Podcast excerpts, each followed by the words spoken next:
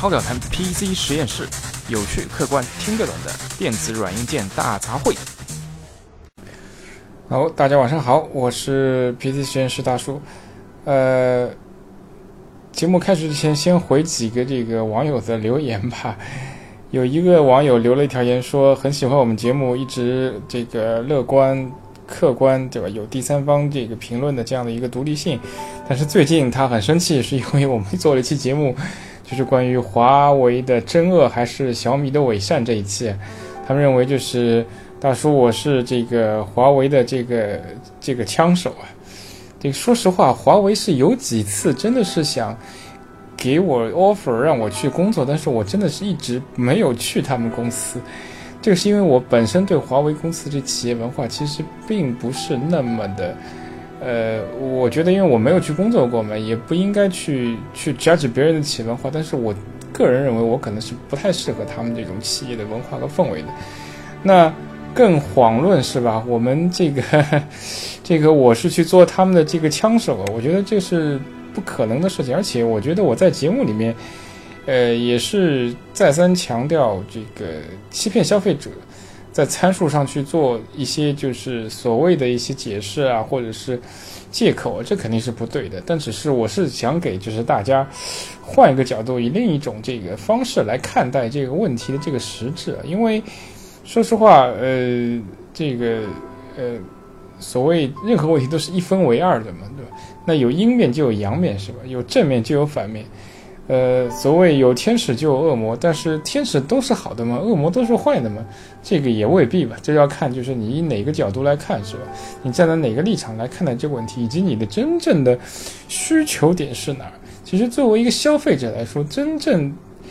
的一个所谓对你的好处的是，就是你的、你的、你的产品性能高、寿命长，是吧？这个是一个最最基本的点。至于呃参数，当然，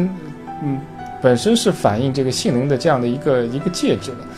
呃，具体的解读啊怎么样，当然会有我们这个呃法律法规去界定啊。那该犯的错，我觉得就是说应该肯定是要承认的，但是，呃，背后的一些真正的一些细节，我们节目还是就是掰开揉碎的跟大家去唠了一唠。至于你愿意接受还是不愿意接受，我觉得 fine 就没有问题了。每个人都有保留自己看法的这个权利嘛。好，OK。那今天的节目呢，这个也是啊，我也是就是应这个呃热情的粉丝的要求，就说让我说一下这个 AMD 已经上市的这个 Vega。这个 Vega 这个上市很热闹啊，这个 AMD 在那个 YouTube 上面请了这个著名的 PC 硬件发烧自媒体人这个 Linus Sebastian 啊，就做了一场这个呃就是。应该不是 AMD 官方的吧？就是以这个民间的这个骨灰级发烧友的这个见面会的这样的一个一一个形式，到大家玩的都很嗨啊！这个，呃，就是开箱了一个就是 AMD 的 Vega，但是呢，我觉得呃性能多少啊或怎么样，我也不想多说，因为网上其实多多少少已经是呃一几乎我觉得是将这个 Vega。的一个就是 Vega 六十四的这样的一个性能已经是公布出来了。其实它的最目前能够匹敌的，也就是呃英伟达的 GTX 幺零八零，还达不到这个幺零八零 Ti 的这个水准。那今天的节目呢，我觉得我们不是去 重新絮絮叨叨说一遍啊，这个呃 Vega 五十六、Vega 六十四还是什么 Vega FE 版本有多少晶体管，是怎么样的一个性能啊？那其实我觉得呃。玩硬件的，其实最就是看一个成绩，你就是比别人慢，对吧？就是比不过幺零八零 Ti，而且你的功耗又比别人大这么多，每功耗的性能更加是比不过别人。当然 M D 也是有有有它的强项，就是它的这个通用运算性能确实是强于这个，呃，嗯，强于就是同呃不能说是同等价位吧，就是所谓同规格的对手，就比如说你 Vega 的这个通用运算的性能肯定是要强于 GT。X 幺零八零的，至于是否强于幺零八零 Ti，我不知道，因为这个卡我还没玩过，对吧？呃，但是从广大的这个矿工的热 热衷度来看啊，这个这相信是 AMD Vega 一一经上市，基本上就是被这个矿工抢抢走。那骨灰级的这个所谓大家的核心的这玩家能抢到几块，这还是未知数的。好，那呃，今天的话题呢，我是想从这个三个方面啊来。三个方面来阐述一下这个 AMD 在 GPU 上这为什么还是输给这个呃老对手英伟达？那我觉得 AMD 输在很多地方，主要有呃，尤其是 GPU 部分，就输在三个地方，一个是制程制造工艺，对吧？还有一个就是说是 GPU 本身的一个能耗管理机制，呃，最后一点呢就是驱动程序。其实这三点呢，呃，是有些老生常谈，但是这确确实实也是存在的这个这个现象。其实 AMD 的制程问题不光困扰着这个呃 GPU 部分，也困扰着这个 Ryzen 的 CPU 啊。那只是在 GPU 方面，这个由于竞争对手的这个强压也好啊，它的这个呃各种各样的外部环境也好，导致这个矛盾点显得特别突出。那 Ryzen 由于这个 Ryzen CPU 的话，由于这个采用了这个全新的构架嘛，呃，在四 G 赫兹以下的这个功耗、功耗和性能比还是相当出色的。其实，呃，大叔之前就测试过，其实 Ryzen 在四 G 以下的同频的话，它的性能应该是。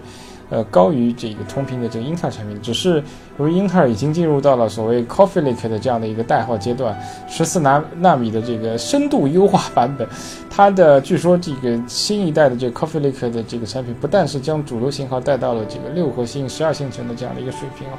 它的这个 Boost 的这个频率高达四点七 G 赫兹。那以目前 Ryzen 一代的这个工艺制造水平还是工艺，虽然都是四纳米，但是 GF 的工艺永远是比不过英特尔自己的工艺嘛，只能勉勉强强达到四 G 赫兹，要要大量的挑出这个在四 G 赫兹绝对稳定的这个 CPU，其实也不那么容易。其实它绝对的稳定的点应该是在三点七 G 赫兹到三点八 G 赫兹之间，是这样的一个这样的一个水平，而且。呃，很奇怪的是，就是说这种这个频率的这个呃所谓的 milestone，所谓的这个频率功耗的一个呃一个起点啊，是跟核心数没有关系的。就是你无论是呃四核心零呃四核心四线程，还是四核心八线程，还是八核心十六线程的产品，基本上都是在这个频率点去呃就三点七三点八以上，那它的这个所需要稳定的功耗就就急剧上升。因此呢，这个真的是呃，AMD 目前呃遇到的一个比较大的问题啊，制程问题啊。那呃目前来看啊，这个 AMD 的 CPU 也好，GPU 也好，转交给台积电，台积电去加工的可能性不是很大，对吧？台积电自己这个接接这个苹果的这个订单已经是乐不思蜀了，对吧？呃，何况呃相对来说，ARM 的订单，我觉得这个复杂程度远远低于 X 八六的这个。呃，体系的 CPU 和 GPU 啊，那它每单元的加工的这个利润啊，肯定是会高于这个 X 八六和这个，呃，也也不能说每单元嘛，就是说它的应该是它每消耗的这个单位的这个，呃，operation 的这个 cost，它自己的这个内部这个资源的这个这个成本啊。呃，每消耗一个单元的资源成本的这个利润率，呃，去用于这个 ARM 系的，就手机系的这个，呃，SOC 的获得的这利润会高于这个，呃，花在 X 八六的 CPU、GPU 上面。因此，台积电可能它也有点勉强吧，它肯定会优先还是考虑类似于苹果这样的大客户。那如果是这样的话，那 AMD 可能在未来一到两年之内，无论是 CPU、GPU，还是会面临很大的这个制程上的这个压力啊。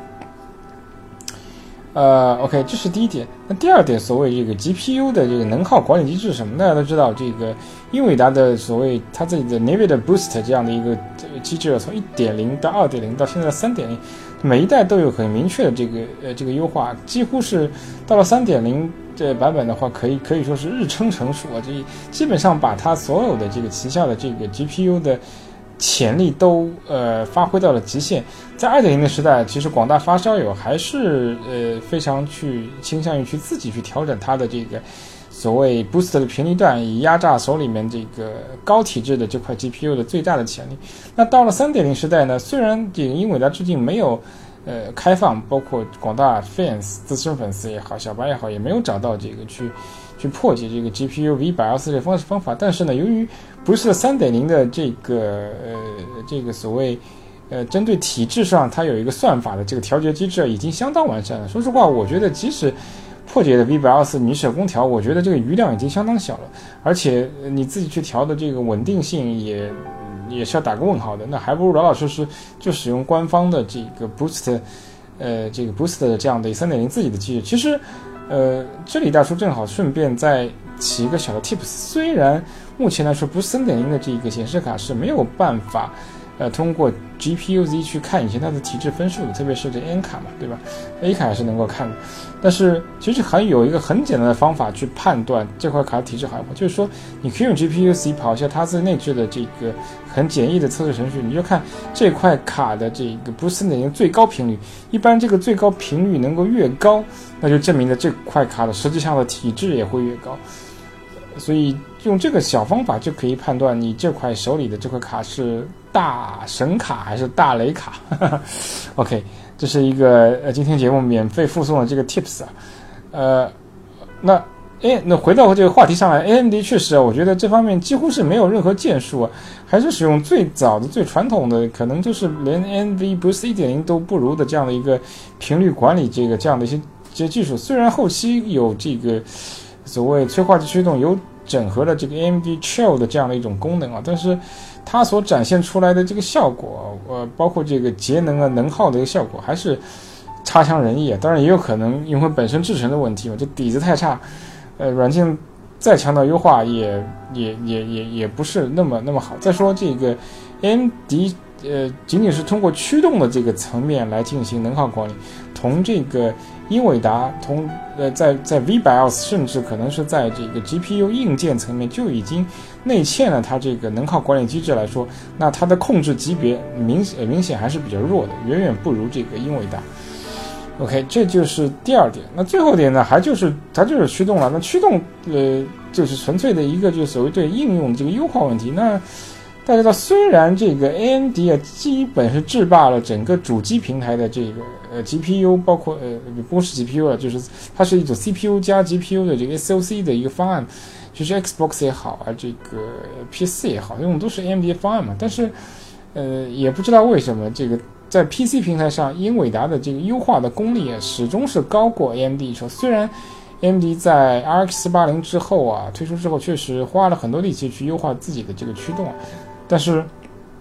但是，呃，整体的效果大家都能看到。呃，我只能送送 AMD 四个字：差强人意嘛。当然，比以前是确实好不少。但是你要去跟英伟达去比的话，我觉得优化的功力确实是包括可以看到的这个所谓呃，你不能挑某些游戏，就是说，大部分游戏的这个最低帧率啊，包括帧的这个稳定性啊，可能还是英伟达会稍微的好那么一些。呃，那。正所谓啊，这正所谓这个 AMD 在制程、GPU 能耗管理还有驱动这三方面，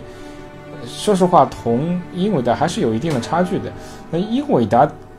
大家应该会关注到，最近它推出了一个 Max Q 的这样的一个概念，就是说在这呃几乎是等同于这个超级本的这个厚度情况下，塞入了。GTX 幺零六零到幺零八零这样的这个幺零八零就很厉害，幺零六零可能还能理解，幺零八零的这样的一个所谓呃全尺寸全功耗的这个 GPU，啊而且它仍然能够保持这个相对来说比较静音啊静音的这个状态啊，而且整个笔记本的厚度控制的相当不错。那为什么呢？我觉得它那就是因为英伟达就是做到了它制程上。发挥到了这个极限啊！这 GPU 能靠管理机制方面也控制好到了极限，还有它的驱动也相当优秀。正是这三点的这个合力集成在一起，嗯，可以说我甚至可以说夸张点说，这个 Max Q 其实就是英伟达基于这上三点的这个优势于大成的一种炫技的行为，就是说它就是给世人看，哎，我的这三点我已经把 GPU 的这个无论软硬件制造工艺啊，还是它的这个内控的这个。呃，内控的这个可以说是内控的艺术啊，就发挥到了极限，所以因此我才能推出类似于 Max Q 这样功能，在超级本的这个尺寸下塞入了 GTX 幺零八零这样的这个旗舰级 GPU 这个性能，真的是以相当相当的这个炫技的行为。AMD 对此来说，我就目前就而且是就二零一七年来说，甚至未来的二零一八年来说，只有四个字：无可奈何，只能干瞪着看着这个英伟达继续在。呃，无论是桌面也好啊，还是这个笔笔记本市场就不用说了。基本上目前来说，AMD 还是鲜有这样的一个，呃，无论是这个主板集成也好啊，还是 MXM 的这样的一种插卡式的这个 Mobile Solution，几乎都是没有的。那说到这儿，我相信热心粉丝肯定会有这样的一个问题，就是说哦，说了这么多，确实啊，这这三点大家都都知道，确实是因为这三点，呃，AMD 目前的这个 GPU 的性能啊，包括这个能耗比，确实提不上去。呃，其实呢，也正是因为呃这三点这困扰，就导致这个呃 AMD 的 GPU 的频率也提不上去。大家知道，GTX 幺零八零和幺零八零 Ti 在某些非公版上，它其实都可以达到这个两 G 赫兹的这个水准。那，呃，AMD 据说 Vega 六十四的极限最高的这频率，也就是一点六到一点七 G 赫兹，仍然同呃英伟达的产品有相当大的距离。那 RX 八零就更加低了，也嗯就满打满算也就是一点四 G 赫兹的这个水平，而跟它同台竞技，可以说所谓竞争对手的这个 GTX 幺零零，能够轻易的达到两点零 G 赫兹以上，这个差距。所以说，所以说这个制程啊带来的这个这个困扰真是相当大的，包括其他元素，其实也是，呃，导致了这个 AMD GPU 无法发挥其最大的这个构架上的这样的一个性能这样的原因。但是，我难道这个 AMD GPU 呃频率提不上去，就是这个制程啊，包括这个 V 百 L 四硬件级的这个能耗控制管理，包括驱动问题吗？那它本身的这个构架设计。呃，有没有问题呢？那我觉得也是有问题的。大家要知道，这个呃，又要说到这个 Ryzen CPU 了。那 Ryzen CPU 为什么会会诞生呢？那就是因为之前啊，这个 AMD 一直在走这个所谓弯路啊，它一直迷信一种它自己的所谓这个异构运算的这样的一种一种逻辑啊，他就认为就是说，呃呃，早年可能可能我当然下面的这个想法只是一种推测，并不是说呃。这个 AMD 官方自己去去这个呃告诉大家的这样的一种想法，没有呃后面的这样的一些这个方呃想法和这样的一种一种揣测，呃并没有精于这个 AMD 所有的官方文献当中会体现出来，只是 PC 实验室一家的这种这种揣测。呃，仅供大家参考。那大家都知道，呃，在呃 Phenom 就是说国内所称的费龙的一代、二代时代，那对应的就是英特尔 i7 一代嘛。在那个时代的时候，其实呃费龙的构架并不算完全落伍啊。那要知道，费龙是首个提供这个主流真六核这个 CPU 的这样的一个这样这样的一个 SQ 啊。那所以说，呃，到二零一七年这个。英特尔首度推出了这个八七零零 K，据说也是一个六核心、真六核心十二线程的产品嘛。那它其实不是第一款主流的这个六核心旗舰，那主流的六核心旗舰就是飞龙二 X 六。那当时这个飞龙 X 六的，呃，由于采用了真六核心嘛，它的浮点运算是没有问题的，应该是超过了这个四核心的，呃，英呃英特尔 i7 产品没有问题，甚至对比这个六核心的这个至尊产品，可能也。也只是不相众博而已，但它主要输在什么？输在整数运算上面。因为英特尔有这个超线程设计嘛，